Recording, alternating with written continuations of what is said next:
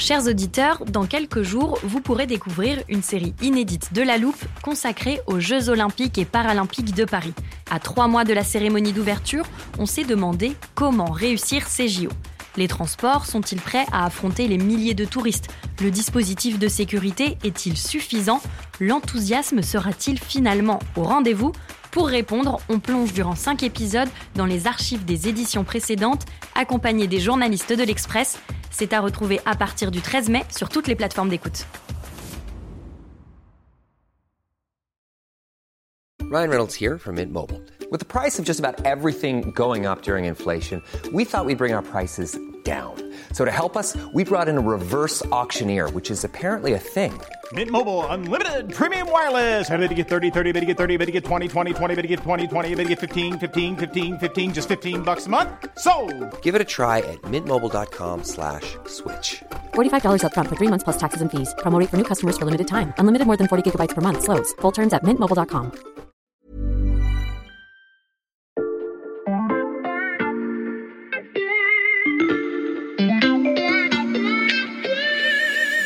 Si vous aviez dit à Vercingétorix à ses copains que le Gaulois allait disparaître un jour, ils auraient éclaté de rire.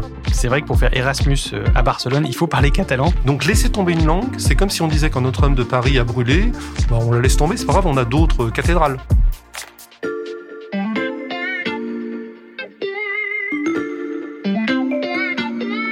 Salut, c'est Xavier Yvon. Nous sommes le vendredi 16 juillet 2021. Bienvenue dans La Loupe, le podcast quotidien de l'Express. Allez, venez, on va écouter l'info de plus près. Votre smartphone vous réveille. Ouf, c'est enfin vendredi. Une douche, un brushing, un jean et un t-shirt, et c'est parti, vous sautez dans le métro. Des pickpockets peuvent être présents en station ou à bord des trains. Fermez bien vos sacs et soyez vigilants en utilisant votre smartphone. Au travail, la journée s'annonce dense, la deadline de votre projet, c'est ce soir. Je suis trop speed là. Pour le déjeuner, ce sera donc un sandwich mangé sur un coin de bureau avec un regard jaloux pour votre collègue qui a le temps pour une pause shopping. L'après-midi défile, T'as pas un chewing-gum? Vous bossez non-stop, vous checkez vos mails une dernière fois et ça y est, c'est enfin le week-end. Je vais vous prendre une IPA s'il vous plaît. On se détend, mais pas trop, il faut relayer la babysitter et demain midi, c'est brunch à la maison.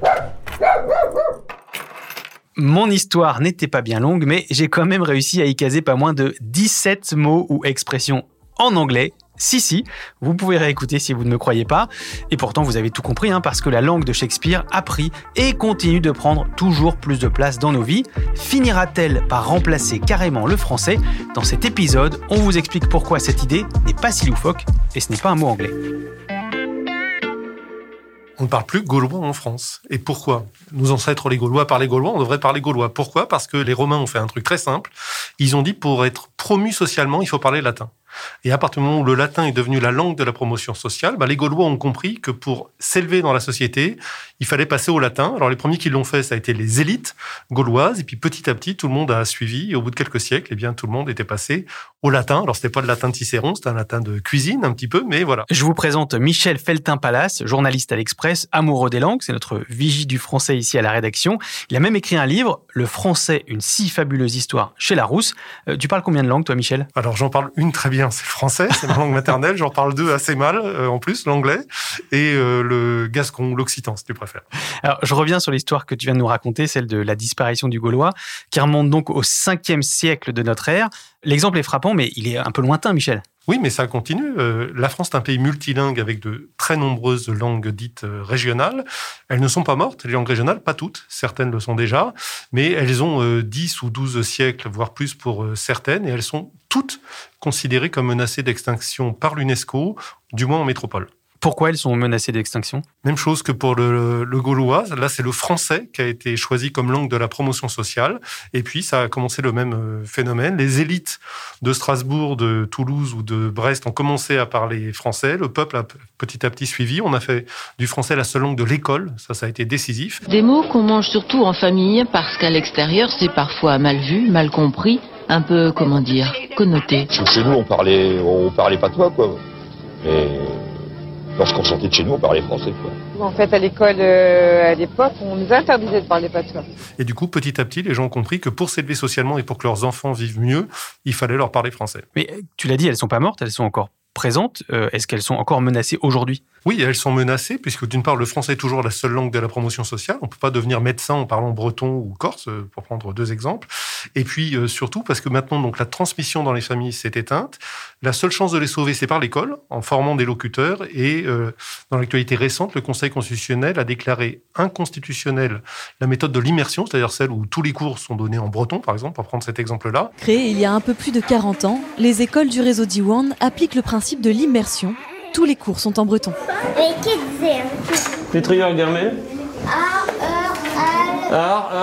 Et donc, une fois qu'on a coupé la transmission dans les familles et qu'on interdit de former des nouveaux locuteurs, bien, il n'y aura plus de locuteurs si on continue comme ça. Mais donc, si je te suis bien, c'est une question politique. C'est une question politique, bien sûr. Si tu prends l'exemple du Québec, euh, par exemple, où on parle français, si le statut du français au Québec était le même que celui du breton en Bretagne, il y aurait plus de locuteurs du français au Québec. Si toute l'école était en anglais, par exemple, au Québec, si tous les grands médias étaient en anglais, si la politique était en anglais, si les administrations fonctionnent en anglais, il n'y a plus de locuteurs du français très rapidement. La langue, c'est toujours une question linguistique, mais aussi une question politique. Les langues ne meurent pas par hasard, les langues ne s'étendent pas par hasard. Tu parles du Québec, mais plus près de nous, il y a aussi l'exemple euh, de l'autre côté des Pyrénées, de l'Espagne, où il y a des langues euh, Oui. régionales très vivantes. Alors, c'est intéressant parce que ces langues sont parlées dans deux pays. Si on prend le, le catalan ou le basque, euh, c'est la même langue qui est parlée en France et en Espagne, et les taux de locuteurs ne sont pas du tout les mêmes. Certains croient qu'en France, les langues régionales disparaissent parce qu'elles ne seraient pas adaptées à la modernité. Il faudrait expliquer pourquoi cette langue est adaptée à la modernité en Espagne et pas en France, alors que c'est exactement la même et que ce sont des pays comparables. Non, la raison, c'est que les politiques linguistiques ne sont pas les mêmes. L'exemple est intéressant aussi parce qu'on voit qu'il y a des mouvements autonomistes, voire indépendantistes.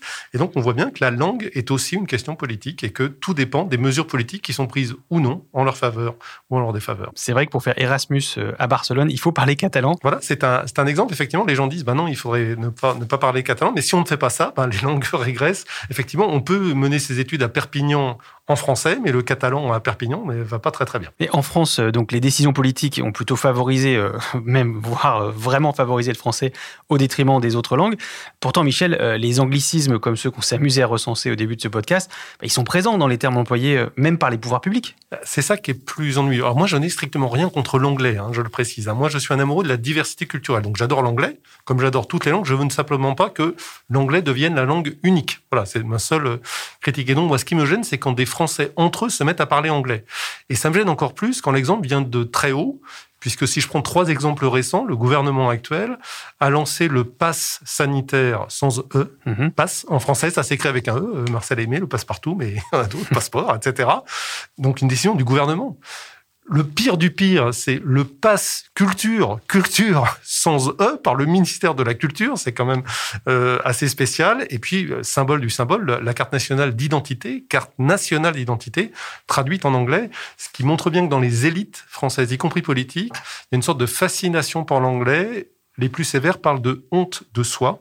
C'est-à-dire comme si le français était par nature ringard et que l'anglais était par nature moderne. Et quand un peuple commence à avoir honte de sa langue, là, ça commence à être le début du déclin. Oui, donc la profusion de ces anglicismes peut en agacer certains, dont toi, Michel, tu, nous l'as dit. Mais si on pose cette question d'une hypothétique disparition du français un jour, bah, c'est parce que certains indices commencent à rappeler ce qui s'est passé pour le gaulois. Même si tu enchaînes les calls et les brainstormings dans l'open space, tu ne parles pas vraiment anglais. Speak English, speak Wall Street English. Michel, est-ce qu'on peut dire que la, la maîtrise de l'anglais est un prérequis euh, aujourd'hui, notamment pour euh, s'insérer dans le marché du travail en France? Oui, euh, ça n'est pas gênant dans certains cas. C'est-à-dire, si on doit faire carrière dans le tourisme ou dans le commerce international, le l'anglais est de fait la langue internationale, c'est tout à fait normal. Ce qui est plus gênant, c'est quand l'anglais est imposé dans des matières qui ne requièrent pas la maîtrise de l'anglais.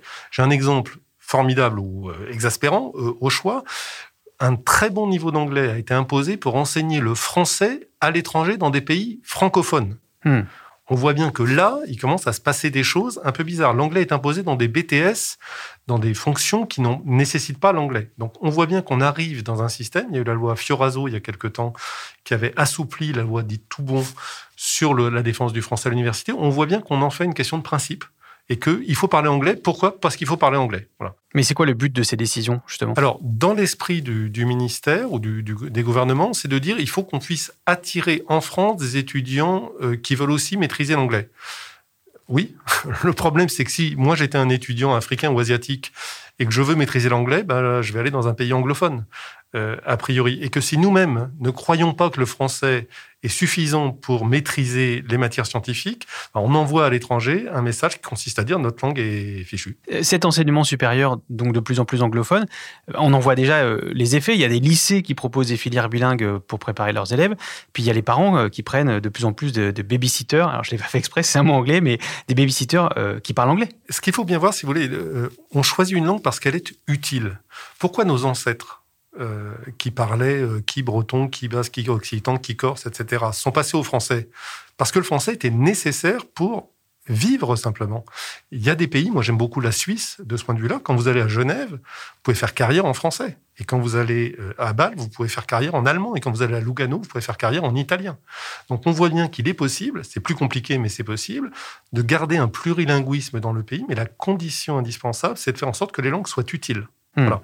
Donc en France, effectivement, on- plus on rendra l'anglais utile dans les études supérieures, plus on va convaincre les gens qu'il faut passer à l'anglais dans les études supérieures, mais du coup au lycée, mais au collège, et puis du coup dans les familles. C'est exactement ce qui s'est passé avec nos langues régionales. Et ça va creuser les inégalités. Effectivement, pour avoir une babysitter qui parle anglais, ben, quand vous êtes cadre supérieur à Paris, c'est assez facile. Quand vous êtes euh, ouvrier dans l'industrie euh, à Troyes ou à Besançon, c'est plus compliqué. Et quand même, Michel, euh, on parle là d'une disparition du français au profit de l'anglais.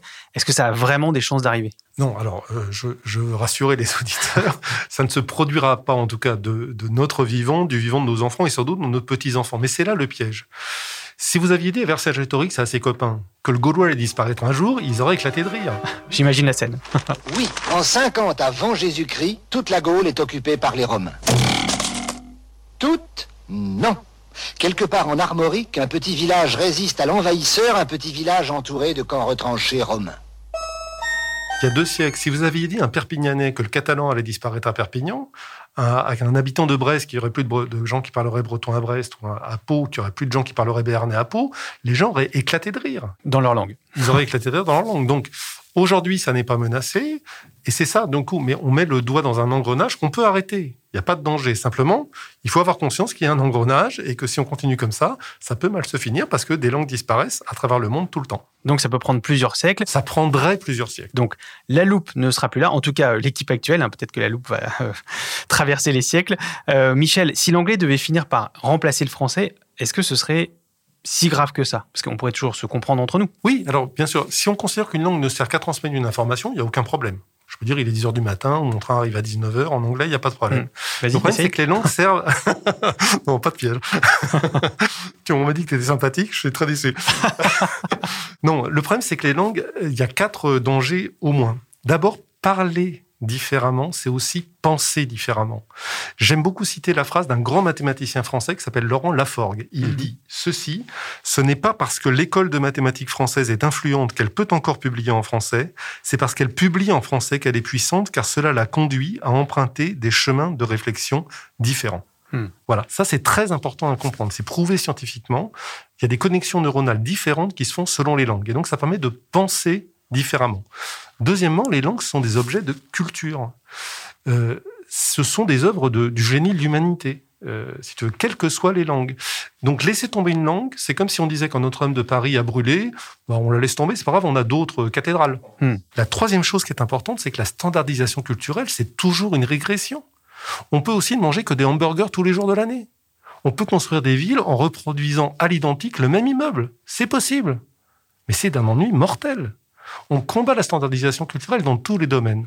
Pourquoi ne le ferait-on pas pour les langues? Et puis le dernier point, j'en termine avec ça, c'est que c'est un enjeu d'influence.